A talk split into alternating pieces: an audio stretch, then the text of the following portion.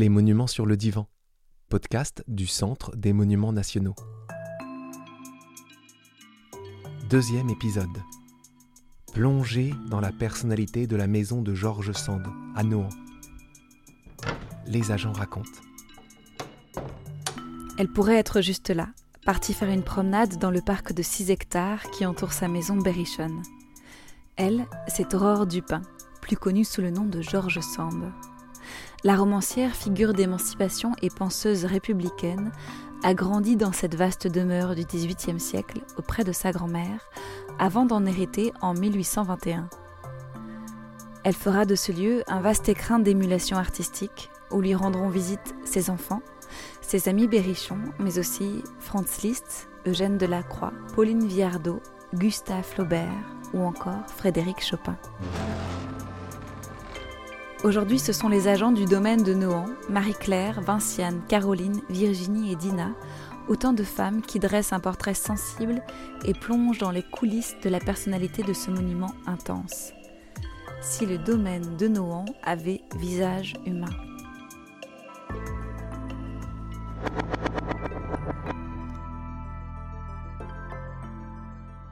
Je, je donnerais essentiellement une âme de femme à cette maison.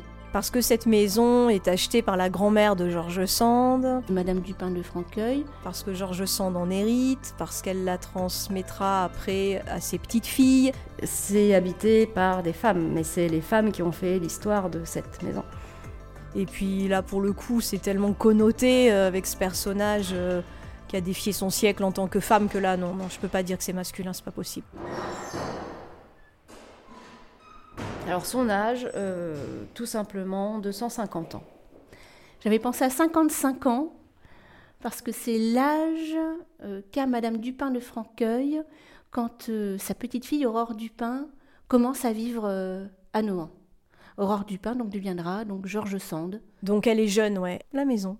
Parce que Georges Sand est dans l'air du temps. On a oublié euh, ses écrits politiques, on a oublié ses engagements, son côté écologiste. 150 ans plus tard, ça a une portée phénoménale, ces propos-là. Elle est dans l'air du temps, elle a 20 ans. Moi, je dirais plutôt une jeune éternelle. Oui, couloir, on a une belle vue sur le parc. La roseraie de sa grand-mère. La rose, c'est très important pour Georges. Elle s'habillerait peut-être d'une simple robe de, de soie brune ou rose. Moi, je dirais une petite pointe euh, rustique.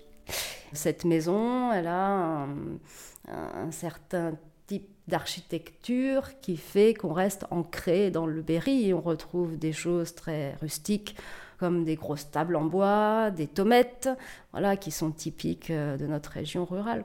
Oui, quelque chose de simple en fait, un vêtement euh, pratique et élégant en même temps. qui libère le mouvement, qui libère le corps. Mais un petit côté bling-bling de temps en temps aussi. Des petits éléments qu'on retrouve assez chics, comme euh, du verre de Murano, euh, des dorures, euh, voilà, côté un peu bling-bling. Des accessoires euh, clinquants. C'est une table ovale avec euh, au-dessus un lustre avec des couleurs bleues chatoyantes, presque enfantin en fait comme couleur. Alors, la couleur, moi, j'aurais dit le bleu. Le bleu. Le bleu sandien, Le bleu de Nohant, vous voyez, les boiseries euh, des, des communs là, extérieurs de la grille, on appelle ça le bleu de Nohant. bleu-vert, turquoise. C'est un mélange, mais un beau bleu.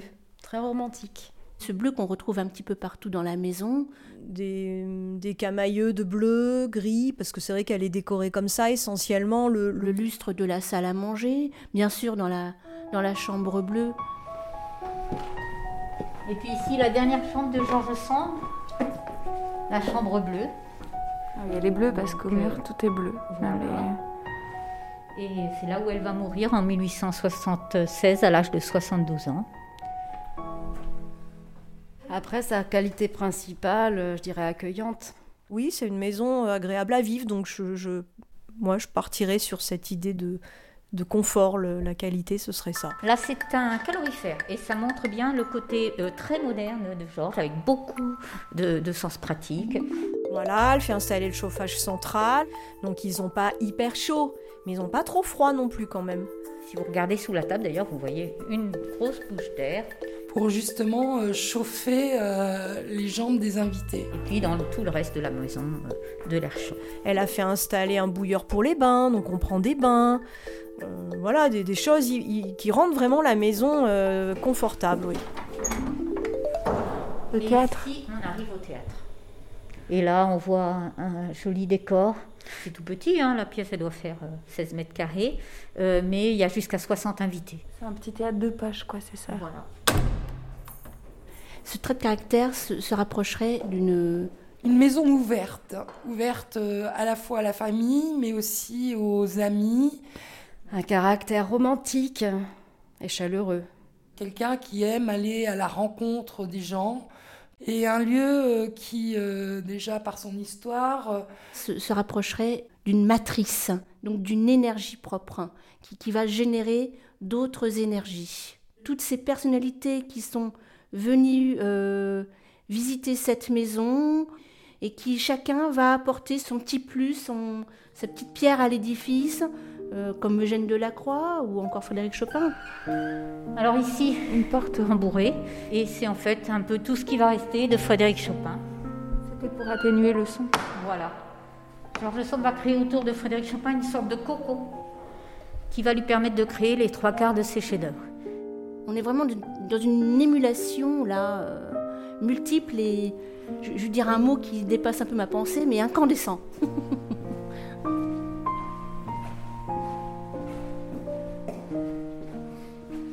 elle a une particularité, euh, c'est-à-dire que oui, elle n'est pas comme les autres parce que c'est une maison qui vit toujours. quand on pénètre dans la maison, il se passe quelque chose. On rentre à l'intérieur, on a l'impression que euh, les habitants sont toujours là. On ne serait presque pas étonné de la, de la voir euh, passer la porte. Georges Sand. Comme si elle était au jardin et qu'elle allait nous passer nous dire bonjour. C'est quand même incroyable. Il y a encore une âme, quoi, quelque part. C'est assez poétique aussi. Alors, c'est pas forcément euh, l'âme de, de Georges Sand, c'est, l'âme de cette maison qui, qui a accumulé euh, toutes ses existences aussi. On visite un, un- un lieu de vie, un lieu de vie. Tout est resté en place. On va monter au premier étage dans un grand escalier. Euh, c'est la grand-mère qui va faire fabriquer cet escalier. Et cet escalier a une forme de cœur. Alors, le cœur de la maison, Le cœur de cette maison, le boudoir. Je dirais le boudoir puisque c'est là que Georges Sand a commencé à écrire. c'est le lieu personnel, intime euh, d'une femme qui veut prendre euh, son indépendance dans un 19e siècle où on ne donne rien à la femme. Et pour moi, c'est là que tout se joue. C'est là que tout bascule. Donc le destin de Sand, il s'écrit là, là, sur un petit bureau, de rien du tout, mais, mais c'est sa chambre à elle. C'est une chambre à soi, comme dirait Virginia Woolf. C'est l'endroit qu'elle s'est offert pour euh, pff, se permettre d'être euh, libre. Voilà. Puisque l'écriture euh, a entraîné l'émancipation. Donc là, on entre dans ce fameux boudoir. Donc Georges s'y installe et elle dit que dans ce tout petit boudoir, avec ses mâles, ses herbiers, ses papillons, il n'y a pas de place pour un lit. Et elle dit J'y supplée par un hamac. On dormait dans un hamac là-dedans Ouais. Bah, dans cette, dans cette, C'est vrai qu'il y a une toute petite pièce. hein.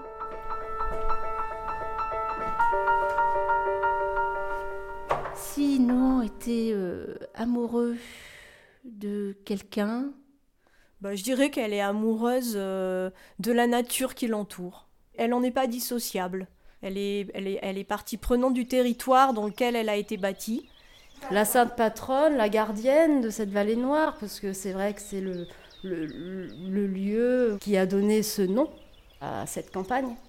Dans le petit jardin, on a des tilleuls, euh, des charmes. euh, ça, c'est les arbres que Georges Sand euh, avait.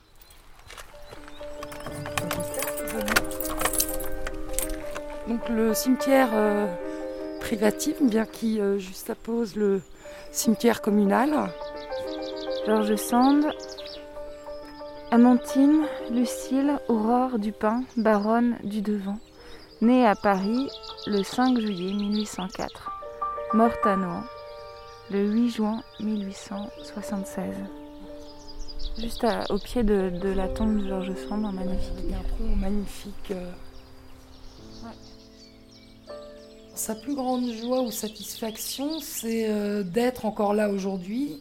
D'être encore admiré aujourd'hui. D'être encore aimé aujourd'hui. Et que euh, deux siècles plus tard, on parle toujours de, de sa propriétaire. George Sand, c'est un sacré personnage et elle a laissé tellement de sources euh, pour arriver à la comprendre. Elle, elle- elle écrase son siècle, alors on n'en finira jamais hein, d'en parler. Oh là là, c'est. C'est quand même un, un modèle d'émancipation pour les femmes aujourd'hui. Voilà. Il faut, il faut connaître euh, ce lieu. Il faut y être entré au moins une fois. Dans cet épisode, vous venez d'écouter Marie-Claire, Vinciane, Caroline, Virginie et Dina, interviewées par Léa Minot. Merci aux agents de nous avoir accordé leur temps. Les Monuments sur le divan, un podcast produit par le Centre des Monuments Nationaux et Ose Masterclass, réalisé par Écran Sonore.